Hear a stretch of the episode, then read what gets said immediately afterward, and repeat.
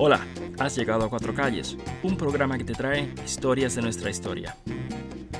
Acompáñame.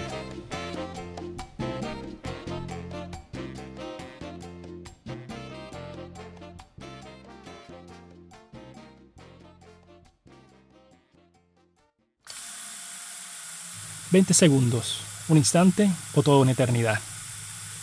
20 segundos es lo menos que te toma para lavarte las manos con agua y jabón, para hacerlo bien y destruir los gérmenes. Y bueno, como tanta gente, llevo meses de lavarme y lavarme las manos, muchas veces, mucho más de lo acostumbrado. Y te confieso que me aburre, que lo hago mal y que lo hago deprisa. Hasta que un día escuché a Nate DeMeo echando historias de 20 segundos, historias para lavarse las manos. Si no conoces a Nate DeMeo, te lo recomiendo. Su programa se llama The Memory Palace, en inglés, y vale la pena. 20 segundos Aquí van las mías. 10 historias de 20 segundos. Un poco más, pero nunca menos. Comenzamos con la fuente indecente. En 1866, el ayuntamiento de Mayagüez construye un acueducto para traer agua fresca al pueblo, una gran obra pública. El acueducto culmina en la plaza central, que hoy se llama Plaza Colón, en una fuente de abastecimiento decorada y ornamentada con estatuas de ninfas. El párroco, de cuyo nombre no quiero acordarme, objeta que las estatuas son inmorales por estar desnudas. El gobernador ordena cubrirlas y el proyecto resulta ser demasiado costoso.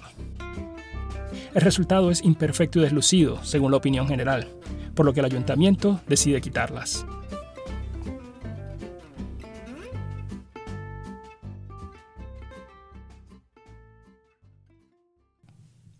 La apuesta del doctor Domínguez.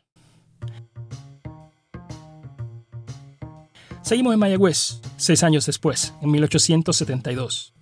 El médico y poeta José de Jesús Domínguez regresa de Francia recién graduado de la Sorbona, donde trabajó, entre otra gente, con Luis Pasteur y aprendió lo último de la medicina. El doctor Domínguez toma el puesto de médico cirujano en el Hospital Civil y enseguida choca con la vieja guardia. Domínguez se enfrenta con uno de sus colegas por causa del tratamiento de una paciente. El viejo médico había diagnosticado que la mujer tenía un tumor inoperable, mientras que Domínguez no está de acuerdo piensa que lo que se trata es de una acumulación de fluido biliar. El viejo médico le apuesta que de ser así, se toma la bilis de la paciente y Domínguez, que al fin y al cabo tiene razón, hace un drenaje, cura a la paciente y le manda un envase con la bilis al otro doctor.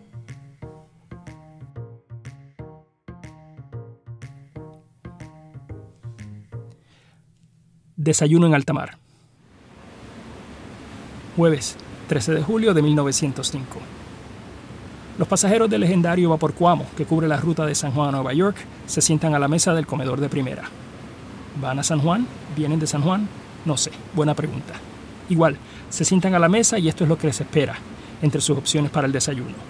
Normal, frutas, rábanos y un cereal de marca Petty Jones, que ya no se consigue, pero que fue muy popular en la época. Pero además, pargo frito, lengua de res, bistec encebollado, arroz y habichuelas coloradas. Y, si les apetece, seso frito de ternera. Y para terminar, platanitos fritos.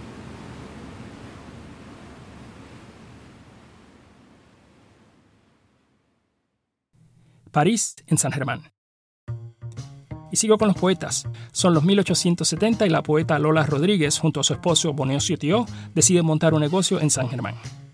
Importan mercadería francesa, artículos de vestimenta, bisutería, cosas así. Además, importan libros e ideas organizan una tertulia, donde la gente intelectual del área se reúne en su casa para discutir las corrientes intelectuales de avanzada, el realismo, el naturalismo y otras ideas censuradas. El negocio tiene buen nombre, se llama París en San Germán.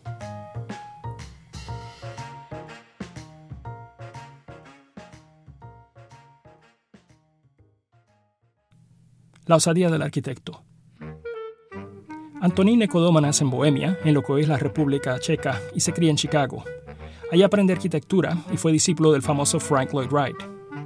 Nicodoma adoptó el estilo de Frank Lloyd Wright, el estilo de pradera, o sea, un estilo donde se prefieren las estructuras horizontales y los techos planos o de cuatro aguas. También incluyen muchos aleros. Nicodoma llega a Puerto Rico en 1905 y procede a recrear diseños de Wright casi al pie de la letra. Como por ejemplo la Casa Roy, que es una copia de la Casa Westcott de Wright, o el Hotel de la Misión Bautista, que es una copia de la Casa Metzger de Wright. Nicodoma presenta su trabajo como si fuera suyo propio, pensando que en Puerto Rico nunca conoceríamos la obra de Frank Lloyd Wright.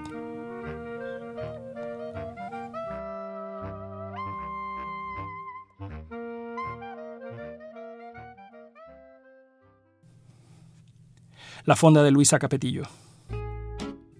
Sabemos que Luisa Capetillo fue líder feminista, que fue además organizadora sindicalista, que fue lectora de los talleres tabaqueros. Y claro, también está el detalle que fue una de las primeras mujeres en vestir pantalones en público. Todo un escándalo.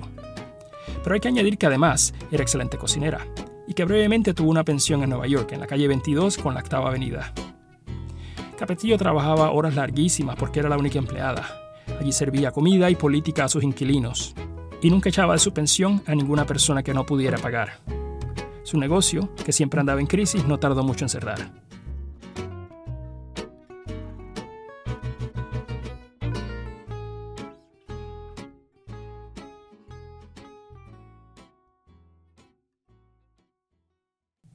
La Biblioteca del Obispo. El clérigo Bernardo de Balbuena, autor de La Grandeza Mexicana, que es un clásico de la literatura mexicana en honor al pasado azteca, Balbuena fue nombrado obispo de San Juan en 1620 pero le toma tres años en aquella época al mudarse de la Ciudad de México a San Juan. Una vez en San Juan, el erudito obispo crea una de las mayores bibliotecas de las Américas. Dos años más tarde, en 1625, el comandante holandés Balduino Enrico invade la isla, toma la ciudad y asedia la fortaleza del Morro. Cuando no pudo tomar la plaza, decide retirarse, pero antes de irse, quema la ciudad. La biblioteca de Balbuena, como el resto de la ciudad, se hace humo y ceniza. El obispo derrotado, desmoralizado, abandona la gestión intelectual y muere poco después.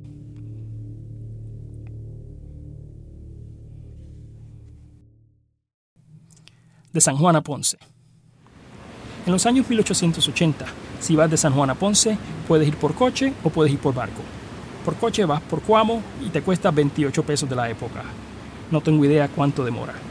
Pero por vapor, en la ruta del este sales de San Juan a las 6 de la mañana Llegas a Fajardo a las 10 y sales de allí a las 11 para llegar a Naguabo a la 1.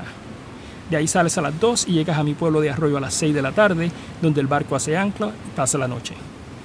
Sales de Arroyo a las 8 del otro día y llegas a Ponce al mediodía. En primera clase pagas 16 pesos, en segunda pagas 10 y en tercera solamente pagas 5, pero duermes sobre la cubierta y tienes que traer tu comida y tus enseres de cama.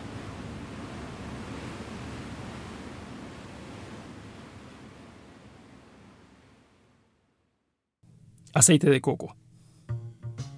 Mayagüez, la ilustre Mayagüez, establece el primer sistema de alumbrado público en sus calles en el año 1861. El combustible es un producto de mucha abundancia local, aunque no del todo ideal para el propósito. Aceite de coco. El sistema de farolas dura 16 años, hasta que en 1877 se establecen sistemas de gas que dan servicio tanto al alumbrado público como a casas privadas.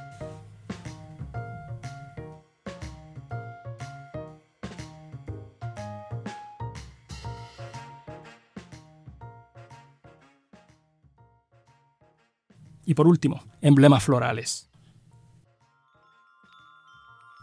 Para la gente del siglo XIX, cada variedad de color conlleva un mensaje. La noción en gran parte se le atribuye a las costumbres de las odaliscas, esclavas de los palacios otomanos. Según la tradición, las odaliscas, que están enclaustradas, se comunican en secreto con el exterior mediante flores de distintos colores. El blanco representa el candor, el gris la sencillez, el negro es el duelo y el rosa el amor. Azul es la ciencia e índigo es el ascetismo. Lila es el cariño y verde, como hoy, la esperanza.